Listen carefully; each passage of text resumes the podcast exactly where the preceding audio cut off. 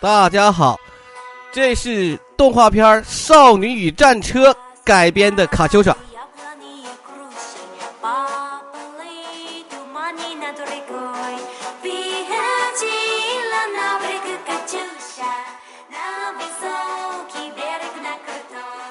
对的，今天我们来讲讲莫斯科红场。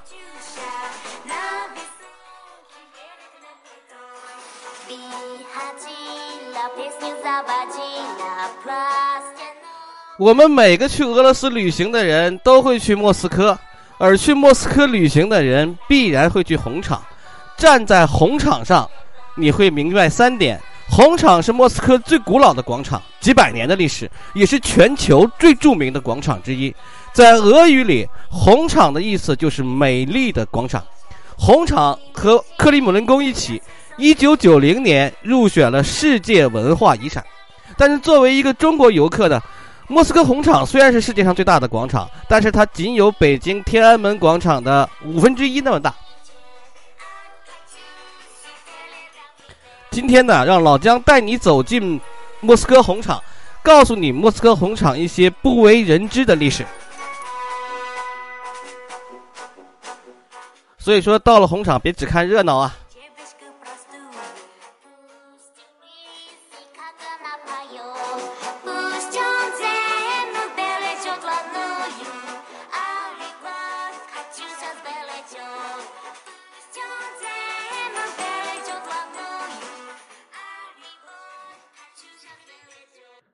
是的，就像我说的哈，我们中国人到了红场不能只看热闹，因为红场代表了中那个俄罗斯哈很多很多的人文精神、人文啊、精神啊、历史啊等等，代表了很多很多啊。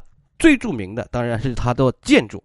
我呢，今天呢就把红场里几个特别有名的建筑和它的历史沿革告诉大家，以便呢大家以后，因为现在去俄罗斯玩实在是太方便了，很很容易就可以去俄罗斯。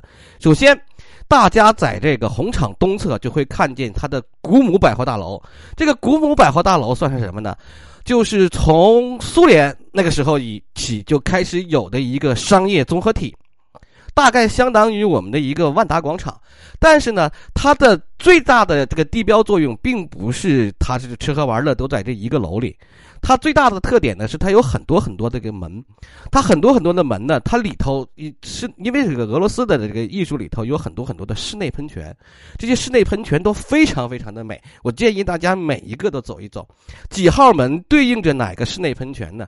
那是几代莫斯科少男少女约会的时候不加思索的首选的街头地点，承载了几代人约会的浪漫。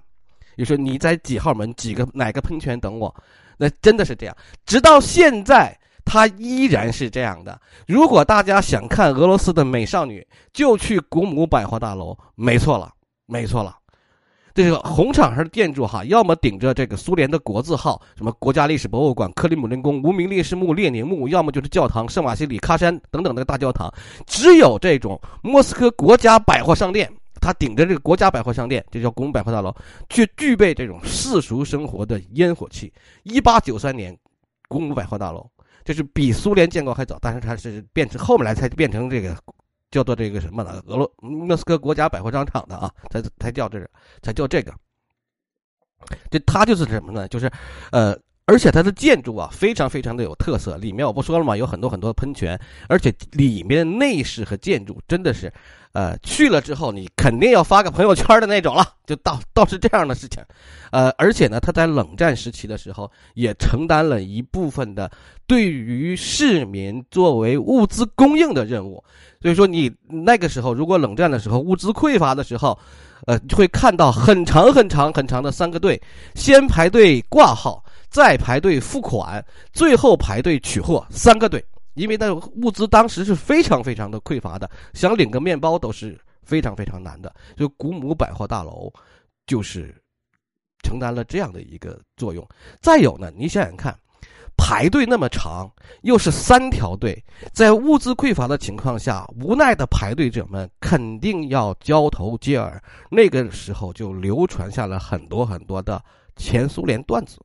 啊，就是这样的。大家说看前苏联笑话哈，这个大部分都是从这个故宫百货大楼里传出来的。好，接着来，喀山大教堂。紧挨着这个故宫百货大楼，看上去粉嘟嘟的，个头不大，它却是红场上的倒霉代表。它是俄罗斯很重要的东正教教堂之一，哈，一六一二年就建就这个这个建起来了。因为这个什么呢？俄罗斯费尽九牛二虎之力，就把波兰、立陶宛联军哈从莫斯科赶走了，人们把胜利归功于喀山圣母像的庇佑，于是特别建造了一个木质大教堂。这里顺便提一下，这个圣彼得堡还有一个个头更大、历史更悠久的喀山圣教堂——喀山大教堂。那里的这个喀山圣母像应该是全俄罗斯最灵验的，因为拿破仑军队被俄罗斯人打败的时候，啊，希特勒军队被俄罗斯人打败的时候，圣母像都有那种降温降雪的那种重大举措，都是有这样的。然后呢，托那个。库图佐元库图佐夫那个元帅病逝以后，也葬在圣彼得堡那个那个教堂啊啊，这扯远了。莫斯科那个喀山大教堂才营业二十周年，二十年就给大火烧没了。那不木头建的嘛？就重建了，就用砖石重建。然后当时不斯大林喜欢搞阅兵吗？搞阅兵的时候，喀山大教堂有点有点害事了。害事了之后，你说他怎么办呢？把它改成了一个大厕所。哎。直到解体了之后，这个大厕所又给恢复成喀山大教堂。人说你你一个教堂，你改建成一个大大公共厕所，真的是，人家还搞过那种能能盛上万人的大游泳池呢。所以说，我们就开始说圣瓦西里大教堂。接着来说啊，一个一个就是咱们沿这个东往西这个顺序，这个圣瓦西里大教堂哈，设计师比较倒霉，他这个。建造这个圣母升天大教这个大教堂的圣马西里大教堂的哈，这个设计师呢是这这个人呢是伊凡大帝。本这个人是一个建筑发烧友，他建了好几个特别漂亮的这个教堂，然后呢他就发现这个圣马西里大教堂真的很好看，然后他就问这个设计师叫做巴尔马和波特波特克尼特，他说你们能设计出来更美的教堂啊？这两位设计师以为说你又要盖教堂了哈，他说当然可以。伊凡大帝就觉得不对劲，他说你我都觉得这个教堂已经美轮美奂到了极致了，你们居然还说能干出更好的教堂。于是乎，他就设下令把设计师的眼睛给挖了。而且呢，圣瓦西里大教堂，他大家记住，俄罗斯的这个建筑这个洋葱头似的那个圆脑的洋葱头是。那个圣瓦西里大教堂是俄罗斯历史上洋葱头式古建筑的最后绝唱，同时，呃，红场上有一个断头台，就在圣瓦西里大教堂门前，一个圆形的断头台，那里有三个主要的功能：宣读沙皇的指令，给俄罗斯人布教，还有拉着犯人砍头示众。这也是世界有名广场上唯一一个有断头台的。记住啊，这是红场的一个很有名的一个特点。现在只不过此一时彼一时，这里现在只剩下一个功能：游客们在这里投许愿硬币。这个记住啊，大家世界上有名广场唯一一个有断头台的就在这里。好，基督救世主大教堂，基督救世主大教堂个头就很魁梧了，有一种大大大的那种感觉。这座教堂是拿破仑修建的啊，不是。为了打败拿破仑而修建的。话说，这个拿破仑得意洋洋的一路打到了莫斯科，却发现就打了一个寂寞，因为莫斯科玩起了坚壁清野的空城计嘛。加上这个喀山圣母大教堂及时下起了大雪，就拉低了莫斯科的温度，拿破仑就扛不住了，就拜了个底朝天。哦，这个俄罗斯这个亚沙皇亚历山大一世，这救世主站在我这一边，我就是打不死的。所以说，我要盖一个教堂，于是乎就盖成了。圣母升天大教堂，结果当然不错了，这就成为了世界上最高的东正教大教堂，也是世界上最大的东正教大教堂。既然是感谢救世主，名字都起好了，就叫基督救世主大教堂。这座教堂很贵很贵，在莫斯科河边拉风的丑屹立了这个五十年，始终是代表着俄罗斯建筑技术、壁画和雕塑的巅峰。但是再好也架不住斯大林。斯大斯大林在克里姆林宫上班的时候，每天推开窗子就看着这个大教堂就不爽，于是乎呢就想把它炸了，炸什么的？建苏维埃宫，苏维埃宫啊，那个设计图这什么？哎呀，它是人类有了图纸没有完成的伟大工程之一，高四百一十五米，高要超出帝国大厦三十四米那么一个大厦，把圣母升天大教堂炸了，就准备干这个。结果呢，这个没想到这个工程被烂尾了，而且那个为了打好地基，还把莫斯科河的水都给排干了。二战开始了，就没有办法去搞苏维埃宫了。这个苏维埃宫实在是，唉。这不好说了，荒草变就变成了荒草丛生的这一个一个地方了。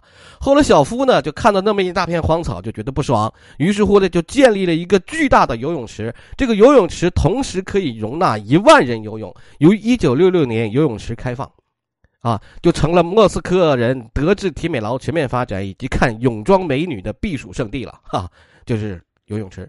九二年的时候。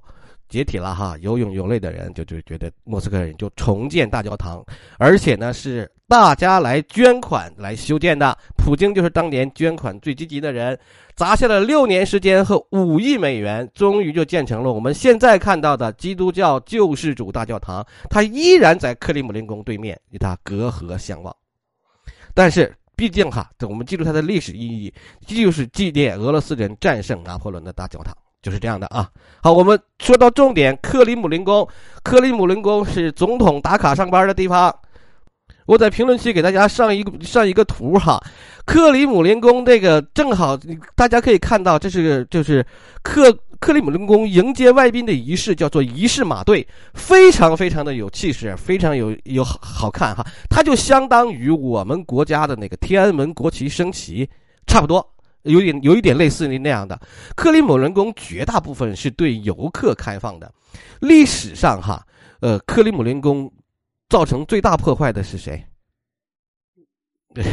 是希特勒，他曾经炸过 克里姆林宫，但是呢，因为这个苏联当时这个军事伪装技术，还有这个，就为了保住克里姆呢，采用了很多很多的军事技术。这又是另外一个故事了。改天我给大家讲一讲克里姆林宫有一个传奇哦。对，拿破仑曾经炮轰过克里姆林宫啊，我想起来了，你这个这个事情不能忘，不能忘了。他打到莫斯科的时候，曾经炮轰过克里姆林宫，而且还打碎了不少东西的。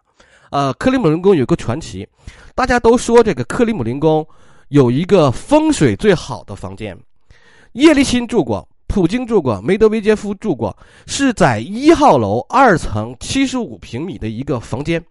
说这个房间这谁住了是谁特别好，说谁办公谁特别好，就有这么一个传说。当然是真是假，咱不知道哈。